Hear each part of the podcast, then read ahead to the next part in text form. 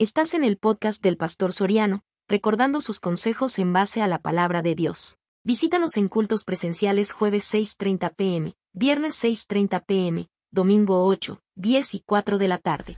Que es bien, bien ilógico que estas personas quieran combatir a Dios cuando para ellos Dios no existe. El problema de un ateo es que tiene que demostrar algo que, que saben, dicen ellos, que no está por ningún lado. Entonces parece locura que yo esté combatiendo algo o luchando con algo que realmente para mí no es ni existe. Por eso la palabra ateo es una palabra compuesta que la letra A significa sí y la letra teísmo significa teos, que es Dios. Entonces la palabra realmente compuesta significa sin Dios. O sea, estas personas que combaten a Dios son personas que viven sin Dios y por eso sus modelos de vida, pues Usted los ve por todos lados. Personas frustradas, personas que pueden tener poder económico, un, un intelectual elevado, pueden tener sus familias, pueden tener sus empresas, pueden ser personas gobernantes, pueden ser reyes, príncipes, pero sin Dios, déjeme decirle que la vida es miserable. ¿Y, ¿Y, por qué lo dice usted, pastor? Porque todos los que venimos al Evangelio no venimos porque quisiéramos, sino porque nuestra vida había tocado fondo. Nadie vino al Evangelio excepto este montón de muchachos que son parte de nuestras familias con las cuales nosotros hemos ido, hemos ido viniendo a la iglesia. Pero la mayoría de adultos venimos a la iglesia no porque estábamos, no porque estábamos bien, sino porque estábamos mal, nos habíamos equivocado, habíamos perdido familia, habíamos fracasado ya en los negocios, habíamos fracasado en lo laboral, habíamos perdido nuestros hijos, habíamos tocado fondo. Y de esa manera fue que nos encontramos con Dios. Pero ¿cuánta gente toca fondo en la vida y lo que hace es volverse más enemigo de hoy, de Dios?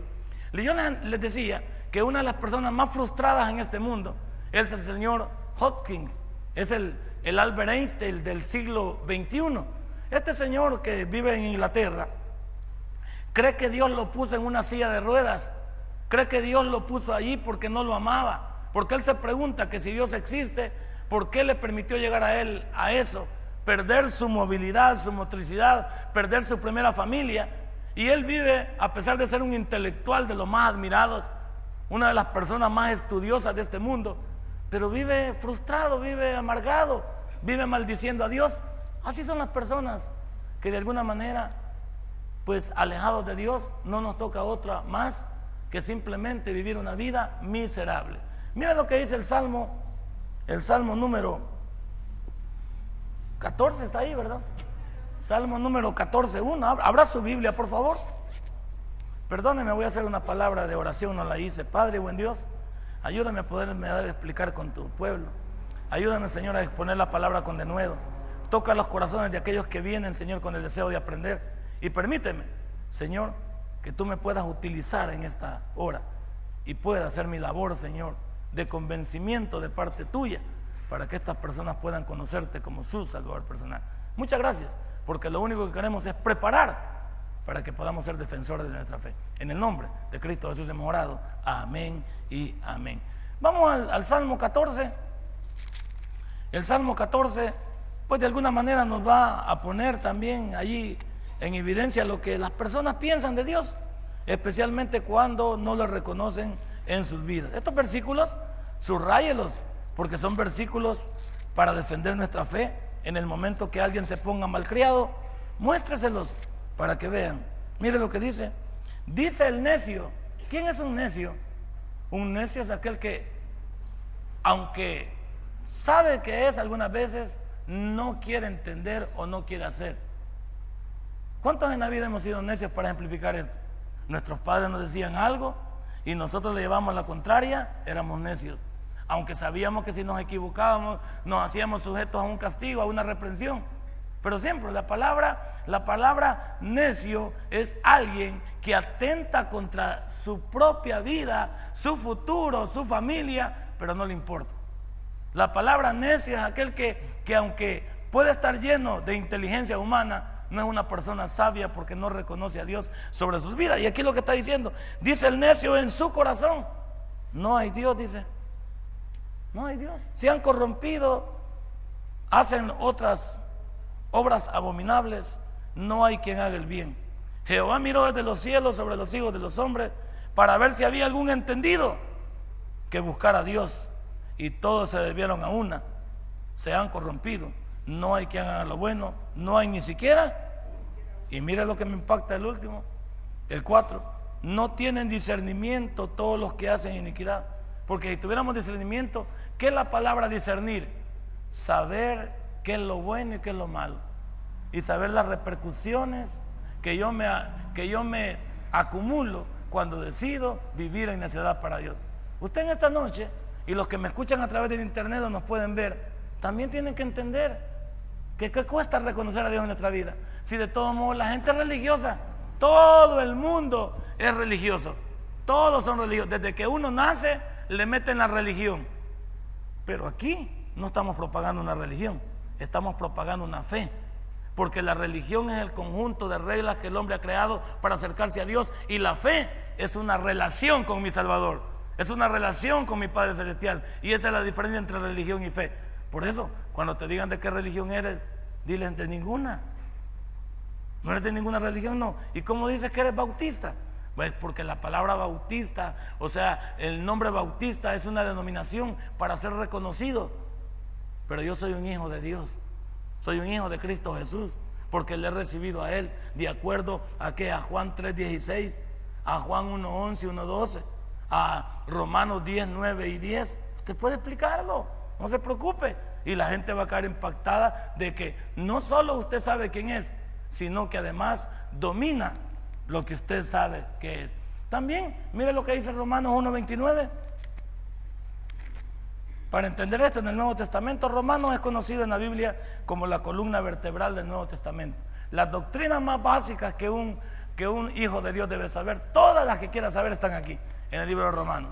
Todas las doctrinas más elementales que usted debería de conocer están en el libro de Romanos. Por eso es la columna vertebral. Porque ¿para qué sirve la columna? Es la que sostiene este cuerpo para que, para que, pueda, para que pueda moverse para que tengan... Una vez usted pierda, su columna esté dañada, usted se posiciona en una silla de ruedas o queda acostado en su cama particular. Pero si usted tiene su columna buena, usted tiene una motricidad también. ¿Qué, qué dice Romanos 1, 29? Mire lo que dice. Estando atestados de toda injusticia, fornicación, perversidad, avaricia, maldad, llenos de envidia, homicidios, contiendas, engaños y malignidades, murmuradores, detractores, aborrecedores de Dios, injuriosos, soberbios, altivos, inventores de males, desobedientes a los padres, necios, desleales, sin afecto natural, implacables, sin misericordia, quienes habiendo entendido el juicio de Dios, que los que practican tales cosas son dignos de muerte, no solo las hacen, sino que también se complacen con los que las Mira cómo está este mundo, pues. Mira cómo está este mundo, ¿eh? No se entiende, pues. El sermón que predicamos ayer fue una verdad el día de hoy, cuando en Canal 4 salieron esas personas que habían matado en una fiesta de graduación, creo que en Sonsonate. ¿Qué dijo la mamá cuando la entrevistaron? Mi hijo salió y me dijo que iba para un baile. Yo le digo, hijo, no vayas con esas personas, no vayas con esas amistades. Pero la juventud no, no hace caso. Y ahí me lo acaban de regresar en un, en un féretro. Una madre que le digo, no vayas. Y un hijo que le digo, déjame ir, ya vengo. Pero no regresó. En esa categoría caemos porque conocemos que, estamos a las puertas de cualquier problema, pero no nos importa hasta que nos sorprende la muerte incluso. ¿Cuántos de nosotros, o, o, cuántas cosas que usted ve del versículo 29 al versículo 32 son una realidad en este mundo? No me si este mundo está, este mundo está loco. Este mundo está atestado de violencia. Ahí dice, e, esa palabra me encanta y, la pongo también en, parte de este mundo, sin afecto natural. Es decir, ya perdiste toda sensibilidad, pues. Como esos dos, como esos dos muchachos que aparecieron también desmembrados. ¿Sabe lo que es usted si, pudiera meter una sierra eléctrica en un cuerpo humano y tratar de cortar los huesos y, y los tendones? Y si no tuvieran esa sierra tratar de cortarlos con, perdón, sierra eléctrica, tratar de cortarlos con una sierra totalmente manual o un serrucho, o meter, pero qué valor, ¿verdad? ¿Qué valor? De poder desmembrar a alguien, de poder hacerle daño, de poder... No, ya se perdió. Ahí dice, sin afecto natural, implacables. Es que hay gente que ya no. ¿En qué están cayendo? Son personas sin Dios. Pero ellos creen que combatir a Dios es, es lo mejor que les puede haber pasado. Pero no saben que sin Dios son sin afecto natural. No les importa en quién se paren, no les importa a quién le hagan daño, no les importa eh, a quién maten. Así vivimos hoy. Por eso la vida no vale nada. Y no solo aquí, porque aquí no nos llegan las noticias de otros países, pero en todos los lugares está fregado. Hay gente que usted fuera a otros países es lo mismo. Lo que pasa es que las noticias no corren, porque aquí corren las nuestras. Entonces, usted debe entender que esta gente sin Dios no va a ningún lugar. Efesios 2.12. Efesios, después de 1 Corintios, según, de Corintios, tenemos ahí Gálatas y luego Efesios 2.12. En aquel tiempo, ¿cuándo en aquel tiempo? Antes, en el pasado, estabais sin Cristo, alejados de la ciudadanía de Israel y ajenos a los pactos de la promesa, sin esperanza y sin Dios en el mundo. Pero mire lo que dice el versículo 13 para que nos pongamos cuerdos. Pero ahora, en Cristo Jesús, vosotros que en otro tiempo estabais lejos, habéis sido hechos cercanos por la sangre. ¿Qué le parece? Y no solo eso, mira el versículo 14, porque Él es nuestra paz. ¿Cómo vivíamos en el mundo? Con miedo. Pues el que anda haciendo lo malo, siempre anda alerta. ¿Por qué la gente anda con guardaespaldas? Porque tiene miedo que le hagan daño. ¿Cuál guardaespaldas tenemos nosotros? Déjale a la calle usted solito y, y va en el nombre de Dios, pues. Y si estamos abatidos, si siempre andamos volteando a ver para todos lados, somos miserables también porque pensamos que nosotros tenemos que refugiarnos en la mano de Dios y encomendarnos a Él. Y si va a suceder algo, nos decimos a nosotros mismos, es la plena voluntad de Dios. Pero Dios salvaguarda a sus hijos. Entonces nosotros ahora sí conocemos esa paz que antes no conocíamos que de ambos pueblos hizo uno, derribando la pared intermedia de separación. Entonces, ahí puede ver ustedes. Luego, una de las personas más pensantes, este señor Blas Pascal, que es un famoso filósofo, teólogo y matemático, mire la expresión que tenía en cuanto al, en cuanto al ateísmo. Este señor dijo en uno de sus enunciados, el ateísmo es una enfermedad. ¿Por qué? Porque cuando el hombre pierde su fe en Dios, ello no se debe a ningún argumento, sino a un quebranto interno, traición o descuido, o de lo contrario algún ácido destilado en el alma ha disuelto la perla de gran precio. ¿Cuál es la perla de gran precio? Esa fe que todo ser humano trae. Todo ser humano trae una creencia de que hay un Dios. Trae esa sensibilidad de religiosidad que después la podemos entender que esa religiosidad, cuando conocemos a Cristo, se transforma en una fe. Pero usted le pregunta a todas las personas en este mundo si Dios existe, todos dicen que sí. Si usted le pregunta que si conocen que Jesús hace menos de dos mil años vino a morir por la humanidad, le dicen que sí.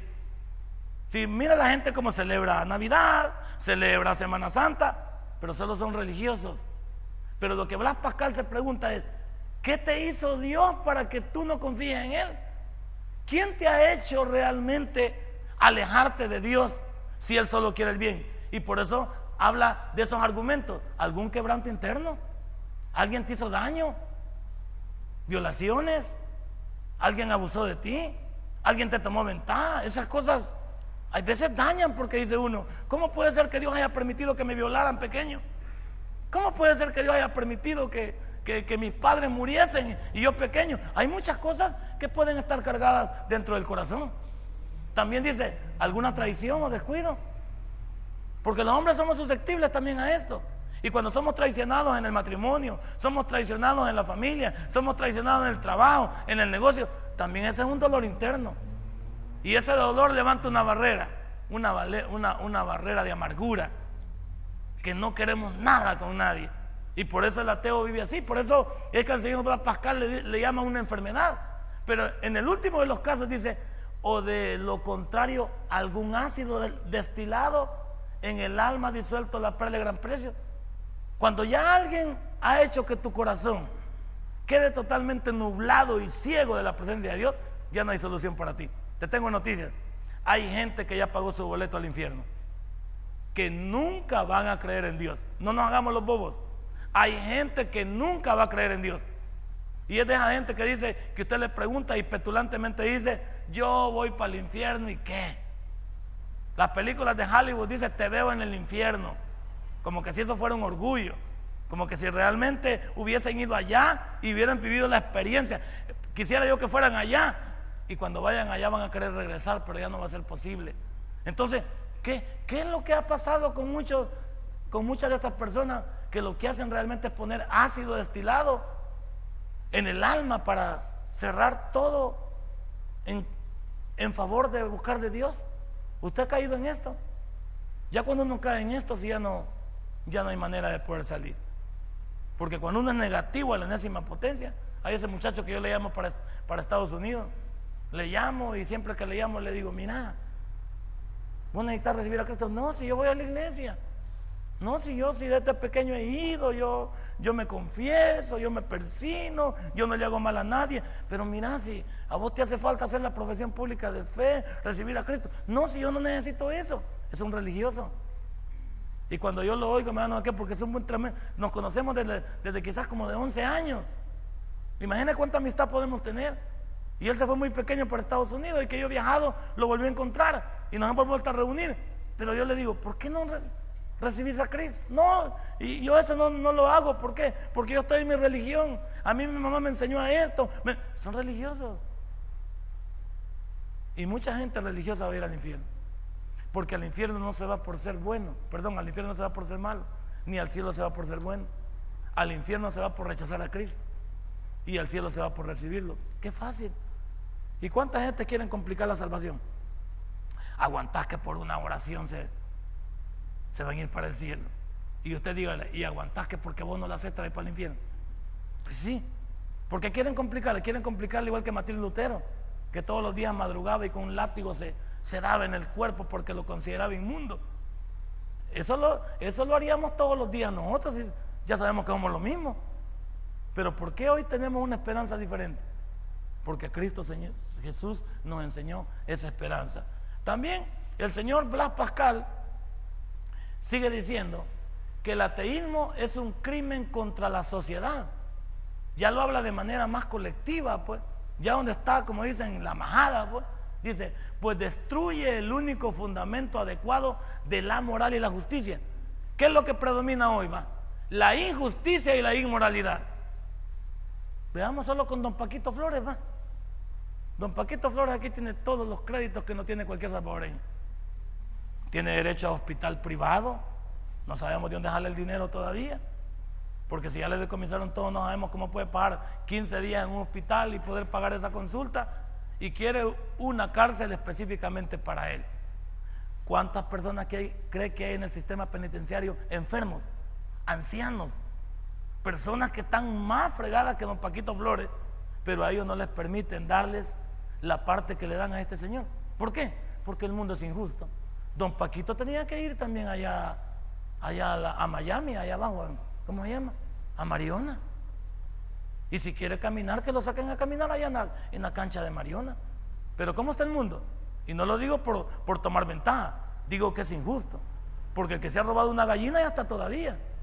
El que se robó 20 dólares todavía está. El que se puede haber tenido un problema, allá está. Pero ¿por qué la justicia ciega es buena para uno y mala para otro? ¿Y la inmoralidad cómo está? ¿Cómo está la inmoralidad? Hoy ya nadie es moral. Nadie respeta a su prójimo, Nadie respeta a su esposa, nadie respeta a su esposo, nadie respeta a sus hijos. Hoy hay abuso de los padres para con los hijos, hoy se violan hasta niños, ya no se violan solo señoritas, hoy ya se le toma ventaja a cualquiera, hay acoso sexual. ¿Cómo está el mundo? Inmoral. Hoy todo el mundo, si usted me pregunta una palabra que define este mundo es sexualidad. Esa es la palabra que ilumina este mundo. Sexual. Todo este mundo está bajo la palabra sexo. Es decir, y, los niños están también metidos en el rollo. Porque ellos también están viendo. Si no hay película que usted vea hoy cuerda, no hay película usted que no venga la imagen, no como antes. Antes venía la imagen simulada. Hoy viene la imagen explícita. Y hay canales incluso en, la TV de paga, que hay canales que todo el día están pasando esas cosas. Y usted debería de tener cuidado sobre eso, porque la inmoralidad no está afuera, la inmoralidad está dentro de nuestros hogares. No se aprende a ser malo afuera, en los mismos hogares. ¿Cómo vive usted mundo? Inmoral. ¿Y por qué? Porque el hombre quiere vivir en Dios. Y por eso Blas Pascal le dice al ateísmo, es un crimen contra la sociedad. ¿Por qué? Porque destruye lo más bueno que debería de haber en un ser humano. Ser moral, respetuoso, tener valores, tener principios. ¿Dónde están los valores y principios de este país? ¿Los conoce usted? No. O ya ni se practica el saludo, la cortesía, o ya no se practica el, ser amable, el ser hospitalario, el ser benefactor. ¿Dónde? ¿Dónde está eso hoy? Díganme, ¿por dónde lo ve? No. ¿Y por, y por dónde ve también la, la justicia? Por ningún lado.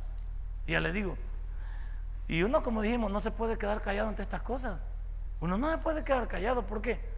Porque hay que decir la verdad, aunque a algunos no les guste. Pero ¿por qué estamos así? Por porque se ha perdido. ¿Y por qué se ha perdido? Porque el hombre vive sin Dios. Y el hombre sin Dios le vale un sorbete como viva. También, un Dios personal que hace responsable al hombre por el cumplimiento de sus leyes, también es importante. Dios no le pone el cuchillo a nadie de acuerdo a este, a, este, a este párrafo. Dios ha dejado su manual y ha dejado a personas que prediquen este manual y que puedan realmente obedecer a este manual.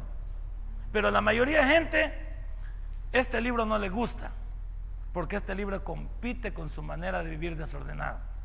Entonces nadie quiere la Biblia todos ultrajan la Biblia, denigran la Biblia, que la Biblia aguanta con lo que le pongan, es papel, que fueron escritas por hombres, que, que van a creer, que los hombres la usan a su, a su conveniencia, lo cual también es cierto. Hay algunos que somos abusivos, porque siempre vamos a decir que alguien que, que sea abusado y se alia con este libro puede ser un perverso también. Pero Dios le unirá las cuentas, no se preocupe usted, no se mete en eso. Lo que estoy diciendo aquí en este párrafo es que Dios nos ha hecho responsables a cada uno de lo que Él nos ha dejado en esta palabra. ¿Por qué? Porque nos ha dado algo que los animales no tienen. Primero, intelectualidad, razonamiento. Y segundo, nos ha dado una voluntad, un poder de decisión. Aquí no hay ser humano que no tenga una mente lúcida.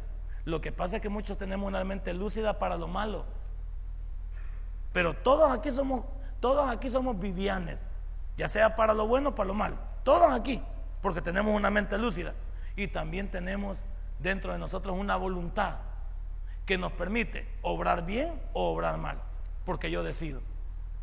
Yo ya les he puesto el ejemplo más claro bíblico que les puedo decir. En el día tal vez de su momento, cuando Judas se enfrente a, al dador de la vida, y le pueda decir, Jesús, si tú sabías que yo te iba a entregar, ¿por qué me designaste a mí para hacerlo? Si tú sabías que yo, que yo te iba a entregar, ¿por qué lo permitiste? Y ahora estoy en el infierno. Jesús le puede decir y se lo contesta tácitamente. Yo te puedo haber designado para que tú me negaras. Pero el haberte arrepentido delante de mí era tu decisión. Y tú fuiste y te arrepentiste delante de los hombres. No veniste delante de mí. Y te puedo poner un ejemplo. Pedro, Pedro se equivocó igual que tú. Porque Pedro me negó tres veces. Me negó él. Sin embargo, fue un hombre que rectificó y vino delante de mí. Me pidió perdón y comenzó de nuevo. Y el Pedro del libro de los Hechos no es el Pedro de los Evangelios. Entonces, ¿por qué no hiciste por lo mismo? Hubieras venido y me hubieras dicho, Jesús, Qué regada porque te entregué, ¿no es cierto? Pero que tú que tienes un corazón y eres un Dios de oportunidades, ¿me puedes perdonar? ¿Qué le hubiera dicho Jesús? Claro, hombre. Y agarrate las 30 monedas. Déjate las regalos de vendaje. No te preocupes, hombre. Pero ¿quién decidió ahorcarse? ¿Quién decidió arrepentirse delante de la persona que Judas? Entonces le voy a decir, no me culpes a mí. Yo te di poder de decisión. te equivocaste, pero dicen que es de hombres equivocarse y rectificar. Es de hombres y de mujeres de Dios equivocarse. Todos nos equivocamos, pero cuando nos cae el 20 y rectificamos, eso es lo que hace de nosotros personas diferentes. Entonces eso es lo que venimos a explicar, que Dios te está diciendo, no, yo no te voy a obligar a nada, eres tú quien vas a decidir. Un Dios personal que hace responsable al hombre por su cumplimiento de sus leyes. ¿Qué te dice? Decide tú. ¿Qué van a hacer nuestros hijos cuando salgan de, de nuestras casas? Ellos van a decidir. ¿Qué puedo decirle? ¿Qué puede decirle usted a un hijo ya que ya salió de usted? Puede sugerirle, aconsejarle, pero está en él tomarlo o no tomarlo. Lo mismo dice Dios aquí. Ahora dice, en el segundo párrafo, si no hay Dios, tampoco hay ley divina. Y por ende, toda la ley es del hombre. Ese es el problema de este mundo. Que como quitan a Dios del mapa, entonces, y no hay ley divina, el hombre gobierna al hombre. Y el hombre es malo con el hombre. El único, el único misericordioso es Dios. Y se lo demostró a David. A David le dijo, David, por haberte acostado con Bexabé, quizás no es el problema, sino que tú me avergonzaste delante de aquellos que te conocen, que yo te puse de rey. Pero te voy a dar chance. Escoge en manos de quién querés caer, en manos de los hombres o en manos mías. Y este fue vivo, ¿ves? Dijo, y pensó correctamente, si caigo en manos de los hombres, esto me van a acabar. Esto no me van a perdonar, esto se me van a pasear en mí. Pero si caigo en las manos de Dios, a Él le sobra misericordia. Y eso es lo que todos debemos de hacer. Aquí estamos hablando de que, de que el hombre saca a Dios del mapa, ok, aténgase a las consecuencias, porque hombres gobernando hombres, ya vemos cómo nos manejamos, ya vemos cómo está el mundo, ya vemos cómo vamos y vamos para peor. Esto no va a mejorar, esto va para peor. ¿Por qué? Porque el ser humano hace todos los intentos por querer solucionar las cosas él. ¿Qué tal si el presidente de El Salvador, siempre lo he dicho yo, se ahorraría millones en prevención que los podía usar para educación y para salud? Si tan solo reeducáramos a las nuevas generaciones. Porque las nuevas generaciones van copiando lo que están haciendo hoy. Y si reeducáramos a las nuevas generaciones, en las escuelas les diéramos una lectura del proverbio sin predicar, oráramos por las actividades diarias, y sembráramos en cosas, en esos corazoncitos pequeñitos temor de Dios. ¿Qué nos esperaría en el mundo más allá? Pues estaríamos sembrando para que germinara un mundo mejor, que nos llevaría tiempo, pero hacemos el principio. Pero aquí lo quieren lograr a la brava. Hombre, preguntándole al hombre. Pero ¿qué tal si el señor presidente abriera la Biblia y le preguntara a Dios? Pero como eso no pasa, y tantos pastores que andan hoy al lado de él, antes andaban los papas, andaban el, señor monseñor no sé dónde y el, el, monseñor del otro lado, y hoy andan pastores a la par del presidente o de los señores ahí, hasta en el consejo de seguridad están. Pero que ya no les dicen nada al señor presidente de la Biblia, que la Biblia tiene la solución que el país necesita. ¿Y cuántos millones nos ahorráramos, pues? ¿Cuántos policías no morirían? ¿Cuántos jóvenes salvaguardarían la vida, porque comenzaríamos a sembrar en las futuras generaciones. Pero el hombre no quiere, ¿por qué? No le interesa. ¿A quién le interesa más aquí en este país que haya guerra y que haya narcotráfico? A las empresas de seguridad. Porque si, si, si, la seguridad se compone, quiebran ellos. A la gente que comercializa con el dolor de los demás, a eso no les conviene que el mundo cambie.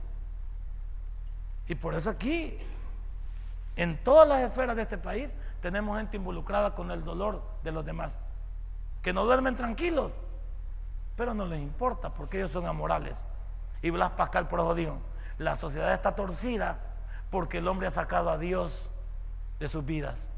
Y cuando el hombre saca a Dios de sus vidas y es un ateo, vamos a decir consumado porque ya vamos a ver las, las clases de ateos que hay.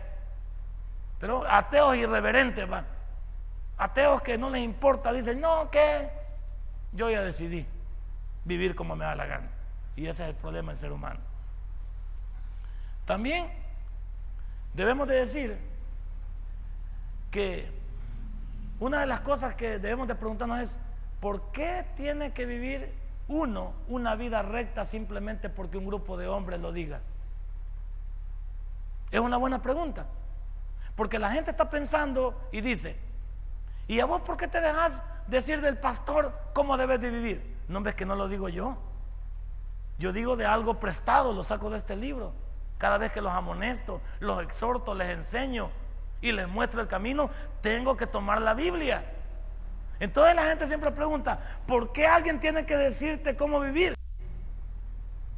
Pero es que Dios ya no va a bajar del cielo y hablarle a alguien, componete, no, arregla tu vida, no, es que Él ya vino una vez y ya murió por la humanidad. Y la siguiente vez que venga va a venir por su iglesia a arrebatarla. Y en su segunda venida va a venir a gobernar con vara de hierro. Punto. Dios ya no va a venir a morir por nadie. Ya Él ya murió una sola vez y para siempre. Y a la humanidad le tendió la mano a través de la brecha que tenemos ahí o el punto de vacío que tenemos hoy, que es la era de la iglesia, la era de la gracia. Ok, ahora eh, cada quien puede hacer lo que le da la gana y decidir. Pero te pregunto, ¿acaso no vale la pena hacerle, hacerle caso a Dios? Y Dios lo ha dicho, el juez de los vivos y de los muertos, el poderoso gobernante de nuestro destino. Aquí nos dice, vivan de acuerdo a mis decretos. El libro de Deuteronomio es tan lindo en eso, porque es la segunda ley. Deuteronomio capítulo 28 nos ilustra las bendiciones y las maldiciones. Y solo 14 versículos hablan de la bendición. Y tiene 68 versículos el capítulo, o sea que cerca de 54 versículos nos amonestan acerca de la desobediencia. Porque así es la vida. ¿Qué es más fácil en la vida? ¿Ser bueno o ser malo? Ser malo. ¿Qué es más fácil en la vida? ¿Ser obediente o desobediente? ¿A quién le dicen en la casa, portate mal? Como le dice uno al niño, portate bien, Josecito. Pero el Josecito no atina. Josecito no quiere, o sea, Josecito vive en otro mundo. Él dice, no. Josecito dice, yo me rebelo contra la autoridad. Claro, porque a quién le gusta que le den órdenes. En el trabajo obedecemos porque, ¿para dónde? Somos los mismos pero podíamos quitar el viejo, lo quitamos. Cuando, señora, usted que es ayuda idónea, y aunque sea la mujer más linda del mundo, le gusta que su esposa le diga qué hacer. Usted siempre está luchando, como le dijo la señora Estematea, para que usted rebelarse. Usted siempre tiene una mujer que ya no es una niña, sino que es una mujer. Y le dice, ya vamos a ver qué vas a pensar vos. Claro, ¿por qué necesito llegar yo a eso? Si yo sé quién soy. Yo no necesito llegar a eso ni necesito salvequear a nadie. ¿A quién le gusta? ¿A quién le gusta que su señora le, le sugiera? A nadie. En las escuelas les gusta a los chicos que les diga el maestro qué deben hacer. Hoy peor, antes nos, tenían, nos habían tomado la medida y aún así nos rebelábamos. A través de la vida completa, desde niños hasta viejos, somos gente rebelde. Y entre más viejos vamos, somos más necios, ¿sí o no? Cualquier viejito que quede conmigo aquí es pura coincidencia. Porque todos los viejitos eh, vamos cayendo ya. El niño es necio chiquito. Y cuando vamos llegando a viejos, nos vamos regresando a niños otra vez. Por eso somos tremendos necios. ¿Ya? Porque nos vamos volviendo niños, solo que con canas y sin dientes. Que vamos tirando lo mismo también. Entonces nos vamos volviendo necios. Esa es la, ley de la vida. Nacemos rebeldes y terminamos rebeldes. Pero ¿qué tal si reconociésemos a Dios? Dios nos podría hacer la vida y el formato de vida un poquito más mejor para nosotros. ¿Qué tal si termináramos como viejos cuerdos? Si fuéramos viejos cuerdos, nos ahorraríamos la amargura. Nos ahorraríamos migrañas, dolores de cabeza, dolores de corazón, que me, todo me duele. ¿Qué tal vivir en paz con uno mismo? Vivir en paz con uno mismo. ¿Cómo duermen algunos? Hay algunos que acaban de caer y, ya están dormidos. A mí me encanta mi señora porque nomás cae y está dormida.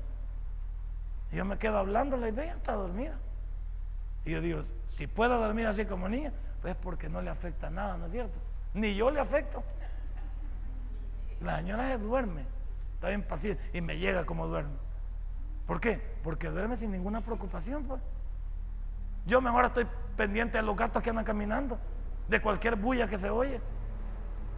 Y la señora ya cae de, de brava me grita, dormite, Carlos Angustia, acostate, acostate. ¿Cuántos somos infelices incluso en la noche? ¿Cuántos en la noche queremos que amanezca rápido porque nos da miedo la noche? Yo duermo con la luz prendida, no me confío en la oscuridad. Yo duermo con la luz prendida. El judío es lo mismo, el judío le tiene miedo a la oscuridad. No le gustan las tinieblas, ni a mí tampoco, a pesar de cojinegro. Eh, vamos a lo siguiente. Aquí tenemos que decir que el remover, el remover de ese fundamento equivale a destruir los cimientos o bases de la sociedad. Cuando usted remueve a Dios de su vida, entonces la sociedad queda sin pilares, queda sin bases, queda sin sostenes. Entonces el problema de, las, de los ateos es que quieren mover a quien mejor les puede dar lo que ellos desean. Y se los puede dar de una manera que no está marcada por cuánto me vas a entregar tú, sino que Dios siempre es, es un Dios, el Dios que tenemos nosotros es amoroso, lleno de oportunidades, es un Dios perdonador, es un Dios que no cuestiona. ¿Qué nos dijo Dios cuando venimos a Él?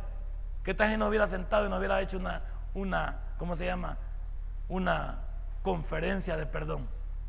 Contame todo desde chiquito. No, no acabamos contándole todo. Y quizás le hubiéramos tratado de ocultar algo a Dios.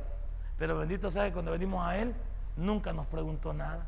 Venid a mí, dijo Él en Mateo 11, 28, 29, todos los que estáis cargados y trabajados, que yo os haré. Esa palabra de descansar en el original griego significa reposo. Reposo. Y usted cuando reposa bien, usted amanece bien también. ¿Cuántos cuando dormimos mal amanecemos mal? Si usted descansa mal, amanece como que como que se lo va a comer alguien. Pero si usted duerme bien, entonces amanece hasta más calibrado. ¿Qué más decimos? El señor Blas, Pascal en su tercer enunciado dice que el ateísmo es un crimen contra el mismo hombre, lo individualiza ya. Primero lo, lo pone bajo la colectividad, primero bajo Dios, luego bajo la colectividad y luego el hombre como, como el ser, el ser humano individual que necesita venir a Dios. Todo ser humano tiene una sed de lo divino. ¿Por qué el señor Blas, Pascal se atreve a decir que todo ser humano tiene un sed de lo divino? Porque todos los seres humanos vienen con un sentimiento de religiosidad. En las épocas pasadas, el hombre siempre le tuvo miedo a algo. Le tuvo miedo a la lluvia, por eso la adoraba, le tenía miedo al rayo, le tenía miedo a, ¿cómo se llama? ¿A qué? Al trueno, le tenía miedo a la oscuridad. Todo, el hombre siempre ha sido religioso. Y a través de la historia, así ha sido. Tiene algo de, religión ahí adentro. Algo que le dice que hay algo encima de él. Pero ¿qué nos va cambiando muchas veces el chip a nosotros? Cuando nos vemos, cuando nos vamos volviendo personas que no escogemos seguir a Dios, sino que decidimos vivir como nosotros queremos. Entonces, Blas Pascal no se equivoca al decir que todos tienen ser, sed de conocer a Dios. Pero ¿qué pasa? Trata de desalojar del corazón del hombre su anhelo de lo espiritual o su sed de lo infinito. ¿Quiénes? Los ateos. Los ateos con sus posiciones, con sus mensajes, con su combatividad contra Dios, ellos tratan de desalojar del corazón del hombre su anhelo de buscar lo bueno. Porque todos son religiosos, traen algo de religión que se debería transformar en una fe. Eso de religión se debería transformar en una fe y eso es cuando recibimos a Cristo Jesús como nuestro Salvador personal. Pero los ateos están, están encaprichados en querer retirarse del ser humano y también la sed de lo infinito. Porque también ellos, ellos, ¿por qué estas doctrinas o filosofías orientales han tenido que inventar de que existe la reencarnación? Entonces sí saben que hay algo después de esta vida. Si no, no pensarán en la reencarnación. ¿Por qué los señores de la antigüedad, hablando de, de los mejores faraones de Egipto, algunos de los buenos gobernantes de los, de los muchos, de los muchos eh, imperios que vieron, bueno, cinco para ser exactos, y algunos otros que estuvieron un poco eh, cercanos a esto. ¿Por qué? Porque al final de sus vidas, si usted lee las biografías de estos señores, ¿por qué deseaban que los enterraran con sus cosas? Con sus báculos, con sus coronas, con su oro.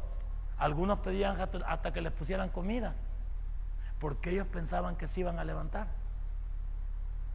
que había algo, y cuando se levantaran tenían que comer hasta agua y iban a tener sed, e iban a necesitar otra vez sus cosas. ¿Por qué, ¿Por qué los enterran? Hay descubrimientos de, de, que han hecho, de que han encontrado incluso esqueletos tomados de un báculo. ¿Y por qué? Porque el hombre siempre ha creído que hay algo después de esta vida. Lo que pasa es que no ha querido saber qué es eso. Y todos nosotros tenemos que entender que tenemos una esperanza, como se nos ha enseñado. Si, si nosotros somos tripartitos, alma, cuerpo y espíritu, en esta parte de afuera, que es el carapacho, que es nada más el, sostén del cuerpo, aquí viven dos cosas, el alma y el espíritu. No es que nosotros muramos, no, usted no muere. ¿Por qué? Porque usted tiene que pasar a una siguiente vida. Solo es la cesación de la vida. Pero la vida qué? La vida humana y material. Pero cuando el alma y el espíritu se desconecta de este cuerpo, va la presencia de Dios si usted es cristiano. Y si no, va directamente al otro lado. ¿Cuál es entonces? ¿Dónde está la dificultad aquí? La dificultad está que nosotros sabemos que siempre seguiremos siendo eternos, tanto para condenación como para una vida realmente llena de bendición, adorando a Dios. Las dos vidas son eternas. Lo que pasa es que el hombre incluso ha hecho hasta chistes. Pues. Si le preguntas que va a ir para el infierno, él dice que ya va a estar la lucha vía, Michael Jackson, Allá va a estar el señor de los Queens. ¿Cómo se llamaba ese? Ya me he olvidado. Bueno, allá van a estar todos esos. Freddie Mercury. Allá van a decir que todos están, hasta piensan que fiesta allá van. Como que fuera toda la avenida Juan Pablo II, cuando la alcaldía pone todas las orquestas allá. O como que fuera la Alameda Roosevelt en San Miguel. Hoy que van a traer a los temerarios y a todos los grupos. Y que el señor de Choto va a poner todo eso. Así pensamos. Que el infierno es una alegría. Que como que el infierno haría, eh, eh, está contento de ir allá. De acuerdo a Lucas 16 no es así. Y Lucas 16 no es una parábola, hablando del rico y Lázaro. Es una historia real porque tiene nombres. Eso nos indica lo que el rico tuvo la oportunidad de poder hacer por decisión y lo que Lázaro, las limitaciones que tuvo en este mundo. También esto lo saben, pero no quieren venir a Dios. También digamos, los ateos protestan contra los crímenes de la religión y reconocemos que la religión ha sido pervertida por el profesionalismo, en el sacerdocio y por el decimos. Sí, sabemos que hay pastores y hay personas religiosas que también tomamos ventaja a la fe, que engañamos congregaciones, que, buscamos para nuestro propio vientre, que, que, muchos buscamos, hay que decirlo, en este mundo pervertido, hay algunos que buscamos un modo vivendus. Una manera para algunos de no poder trabajar, al pasar al suave, como dicen en mi pueblo, y vivir a consta de, todos aquellos que tienen la buena voluntad de buscar a Dios. No niego eso. En todas las religiones hay eso. Y digo religiones bajo el concepto que el mundo maneja, aunque nosotros sabemos que es una fe la que tenemos. Voy a manejar el concepto porque así lo maneja el mundo. Pero el hecho de que hayan malos, aún dentro de nuestra, nuestra misma ley, no es justificación para ignorar a Dios, porque la pregunta del millón es, ¿el hombre es quien te ha hecho daño? y el que te confunde en cuanto a tu fe. Pero Dios no nos hace eso. Entonces, ¿por qué castigar a Dios con, con la responsabilidad del hombre totalmente anormal? No tiene sentido. Dios no me ha hecho nada. A pesar de que muchos malos pastores, muchos malos líderes, muchos malos personajes que estamos en la cúspide de enseñar el Evangelio, esto lo critican. O no dicen ellos que la religión que dice que es el opio de los pueblos. No dice que los tenemos dormidos a ustedes, pues? que les decimos qué hacer, que van y entregan su dinero y que ahí pasan metidos, que ahí no tienen nada que hacer, que no hay que... Quizás en el fondo tienen razón, desde el punto de vista humano, tengan razón, porque la crítica de ellos se hace una verdad por lo desordenado que estamos nosotros en el Evangelio. Pero yo te pregunto una cosa, si los evangélicos nos pusiéramos las pilas y no le daríamos que hablar a los ateos, sería otra cosa. Pero como los evangélicos también no queremos, y hablo de evangélicos dentro del término más cerrado, porque cristianismo no, porque hoy el, el término cristiano es un término trillado. Es un, término, es un término que no ayuda en nada. ¿Eres cristiano tú? Sí. Pero no sabes para dónde vas. No te comportas como hijo de Dios. El término cristiano evangélico quizás sí, porque eso habla de predicar la fe a través de la muerte de Cristo Jesús en la cruz de Calvario. Estamos muy bien. Pero ¿cuántos aún damos de qué hablar a estas personas? Los cristianos debemos de cerrar bocas, comportándonos como hijos de Dios, haciendo que el Evangelio valga la pena. Que digan que sí hay problemas en el Evangelio, pero que no sea por nuestra causa. Usted diga, me agacho de vida contra. O por lo menos yo, ¿sabe qué es lo que debemos decir los cristianos evangélicos? Que estamos convencidos con esto. Yo voy a hacer la diferencia. Y no me voy a justificar ni a pegarme a lo que otro hace. No voy a copiar a nadie. Ayer hablamos de las malas influencias, ¿o no? Bueno, los que no vienen al culto de martes de familia en Victoria no lo necesitan. Pero vamos a decir, ayer hablamos de las malas influencias. Es que yo no me voy a comportar como los demás se comportan. Yo tengo una identidad propia. Yo tengo un ADN propio. Y no me parezco a nadie. Entonces, ¿por qué no ser original? Eso significa que cuando llego al cristianismo, yo, debería llegar al cristianismo para ser diferente, para tener un testimonio, para entregarme a Dios, para vivir para Él.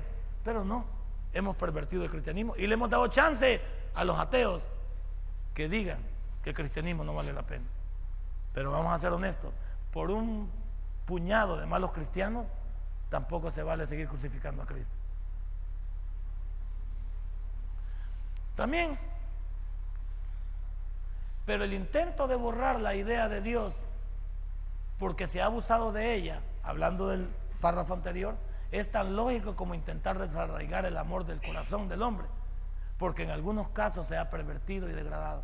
¿Es correcto? ¿Es correcto? No vamos a cerrar los ojos. Y nadie debe cerrar los ojos ante esto. Hay malos cristianos. Hay iglesias que no lo pensamos. Hay líderes que nos vale sorbete. Pero como lo dije aquel día, y lo voy a volver a repetir, y me echo el tiro, y como dicen, yo me echo el trompo a la uña. Ustedes son los que hacen los malos pastores. Cuando son consentidores del pecado de nosotros. Hasta nos aplauden, pelean por nosotros, nos defienden, y saben ustedes que estamos en incorrecto. Hasta hace más o menos los años que ¿Se acuerda usted más o menos 70 cuando el Evangelio tomó un poquito más de poder aquí? Y era un Evangelio recalcitrante. No vivíamos en el, en el mundo que vivimos hoy. Habían muchos de los líderes y pastores que conocimos en aquella época que no se tiraban la barda como nos la tiramos hoy. Hoy nos hemos vuelto más, entre más conocimiento tenemos de Dios, nos hemos vuelto más pervertidos a la hora de actuar. Y, bueno, y estas iglesias pequeñitas, recalcitrantes como los apóstoles y profetas, que tienen el tema de Ezequiel, que dicen que alma que pecare, esa morirá. Esos, cuando pecan, va para afuera, pues ya no pertenecen a nosotros, va para afuera. Esos limpian el aula, limpian la casa. Y si querés venir con nosotros, te vas a sentar por seis meses en la última fila. Y nos vas a demostrar que te puedes sentar allá y escuchar cada sermón. ¿Parece extremo aquello? No, es que algunos así queremos, porque hemos abusado. Entonces yo tengo la convicción que las congregaciones hacen los malos pastores y los malos líderes. Y recuerden lo que hemos dicho también, y no solo yo, sino múltiples predicadores, que choro y consentidor llevan el mismo pecado. Entonces esto es una verdad, no lo vamos a ocultar, es una verdad. Pero deberíamos de promover nosotros ser diferentes, sin, sin buscar compadre, sin buscar culpables, sin buscar gente. Yo, yo voy a tomar una decisión. Sin justificarme en nadie, sin apoyarme en nadie, sin echarle muerto a nadie, sin, sin voltear a ver a nadie. Yo voy a hacer una decisión. ¿Y cuál es la decisión? De votar el estigma este. De que las personas tengan que hablar de mi Dios y de mi fe, porque yo soy un mal creyente. Sencillo. También hay cuatro clases de ateos, según lo que más o menos se puede. El primero es el ateo práctico. El ateo práctico dice que no puede conocerse al Dios verdadero. Pero yo aquí copié también porque es necesario sacarlos de dudas también de alguna cosa. ¿De qué habla? ¿De qué habla en realidad solamente el término práctico de acuerdo al diccionario? De acuerdo al diccionario dice que la palabra práctico es experimentado o, diestro.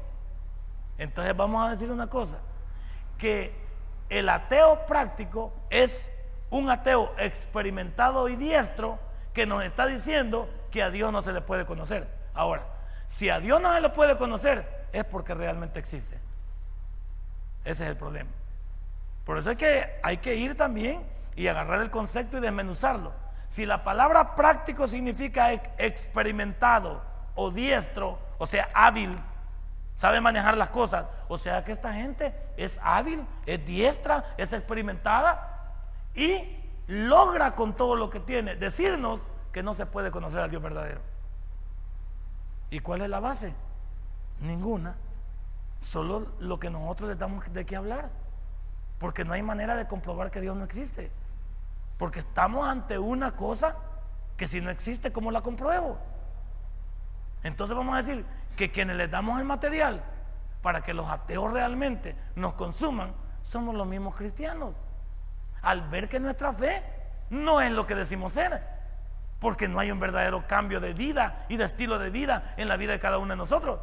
Entonces estos se han hecho hábiles diestros y experimentados para combatir en todo ánimo y decir, Dios no puede conocerse. ¿Y sabe por qué? Dicen ellos que Dios no puede conocerse. Porque simplemente decimos que el hombre es, es, es tan malo como para que un Dios tan perfecto y tan santo pueda unirse a alguien que no lo merece y que está tan sucio que simplemente va a contaminarlo. Veamos la imagen del judío. ¿Por qué el judío no entraba a la casa de un gentil? Porque el simple hecho de entrar a la casa de un gentil era hecho de contaminación. El judío no entraba a la casa de un gentil porque era un vivo hecho de contaminación. Hablemos del área humana. Ahora piensa como creyentes. Que venga alguien y nos diga, no hombre, es que no se puede conocer al Dios verdadero. No puede. ¿Cómo que no? ¿Y no aquí está el manual, pues? Ah, no, pero la Biblia no, porque Ah, entonces, ¿y, en qué nos apoyamos, pues? Porque yo no estuve en la crucifixión de Cristo. Yo no estuve en la entrada triunfal. Yo no estuve cuando Él se bautizó. Yo no estuve con Moisés. Yo no estuve con David. No estuve con Josué. No estuve con Daniel. Ah, ¿y entonces por qué lo cree, pastor? Porque lo dice la Biblia, por eso lo creo. Simplemente por eso. Porque la Biblia no trata de demostrar nada, asume directamente de que, de que es una verdad. Que por más de 1500 años, 40 personajes de diferentes épocas, de diferentes estratos, escribieron los libros que nunca se han contradicho, sino que se han complementado entre sí. Entonces, ¿qué más queremos? También veamos el dogmático. El dogmático este niega rotundamente la existencia de Dios. Pero veamos qué es la palabra dogmático, porque me interesa para, para saber por qué niega rotundamente la existencia de Dios. Veamos qué significa la palabra dogmático. La palabra dogmático es una opinión de manera contundente y definitiva, porque es una verdad. Entonces, ¿qué estamos diciendo? Que el ateo dogmático está segurísimo de que Dios no existe. Pero no, no lo demuestra. Pues. Pero él en su cabecita, él está convencido, de acuerdo a la palabra, que Dios no está por ninguna parte. Y este, este el más peligroso es este. Porque este ya tiene una, tiene una negación extrema. Todavía aquel Todavía este le podemos demostrar y los otros dos. Este es el más fregado de todo. Porque este ya está clasificado en la negación plena. Este ya ha dicho, no, no, no, así voy a morir, déjenme, yo voy, ahí nací, yo así soy. Este tiene una negación plena. Y mire lo que dice el Salmo 10.4.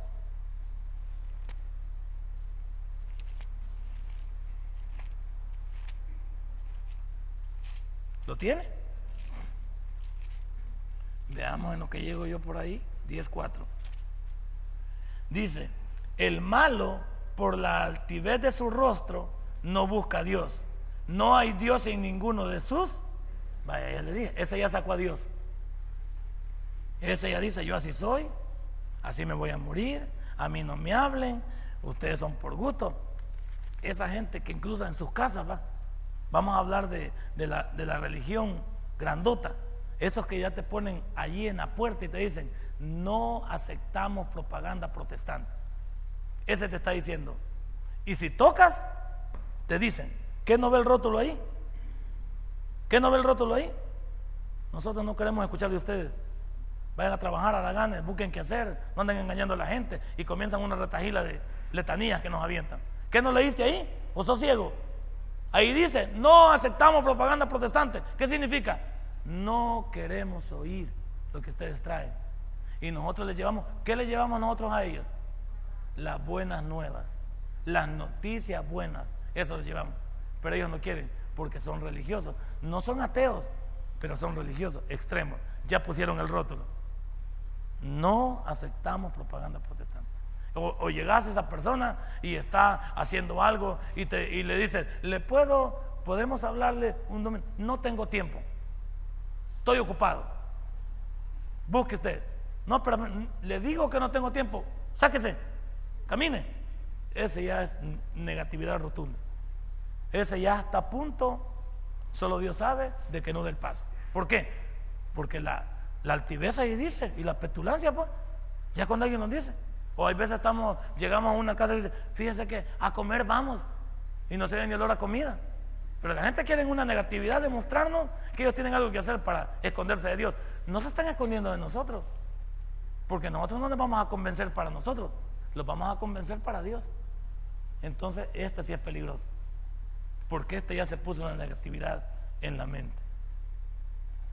Ahora, Veamos el caccioso.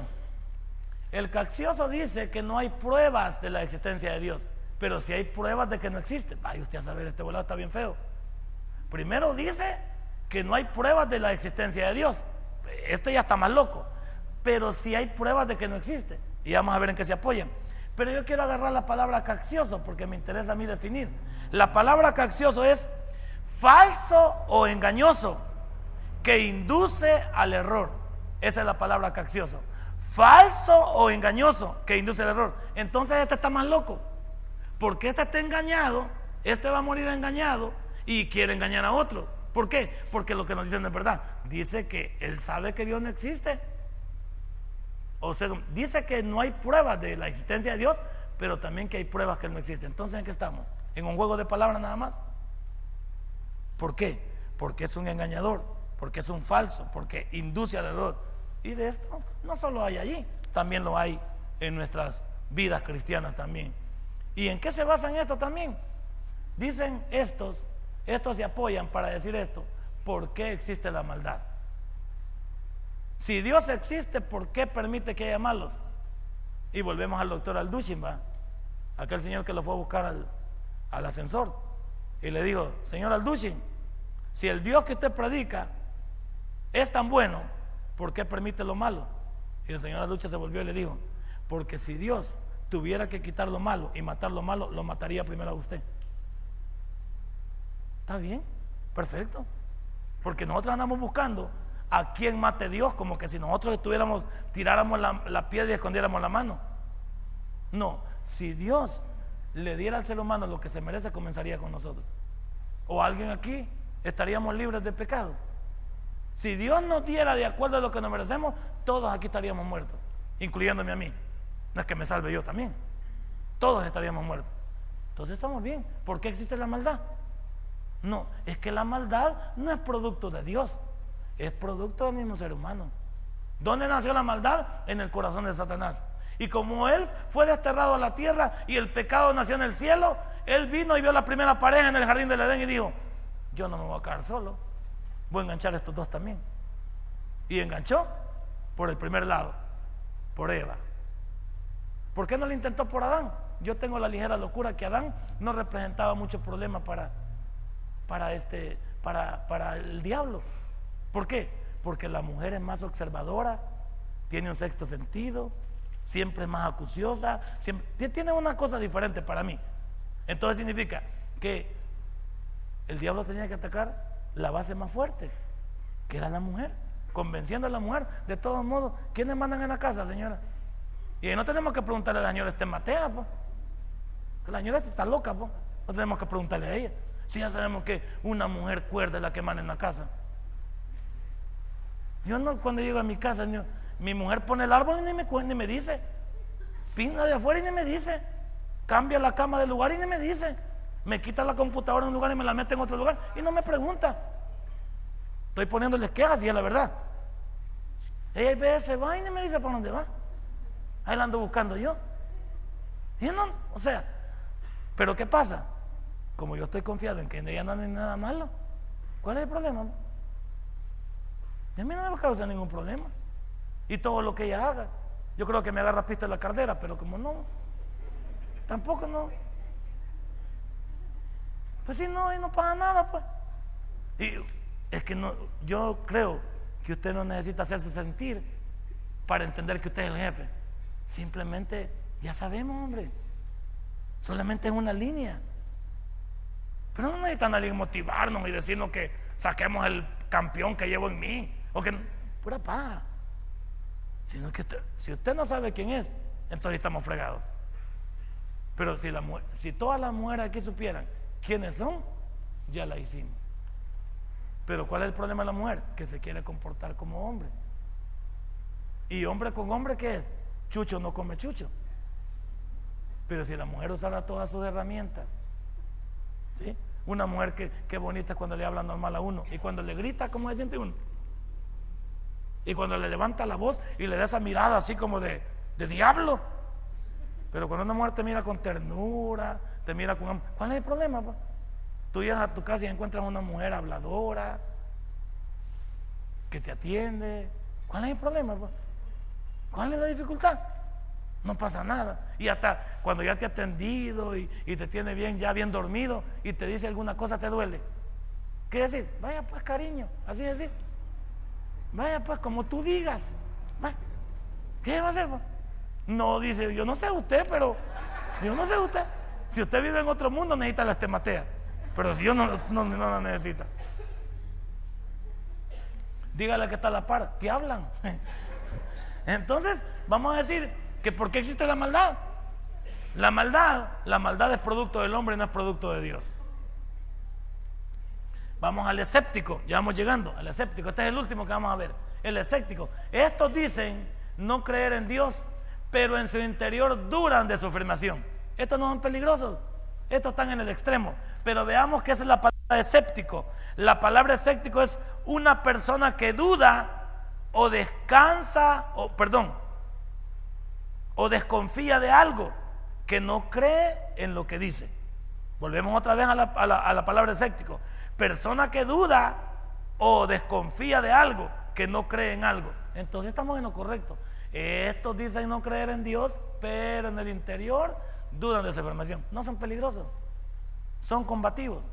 Estos les podemos llegar. El dogmático de los cuatro es más peligroso.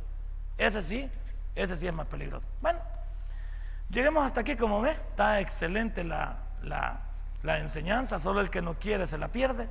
Así es que vamos a pedirle que se ponga de pie y vamos a recoger nuestros diezmos y nuestras ofrendas. Si este mensaje ha impactado tu vida, puedes visitarnos y también puedes buscarnos en Facebook como Tabernáculo Ciudad Merliot. Sigue con nosotros con el siguiente podcast.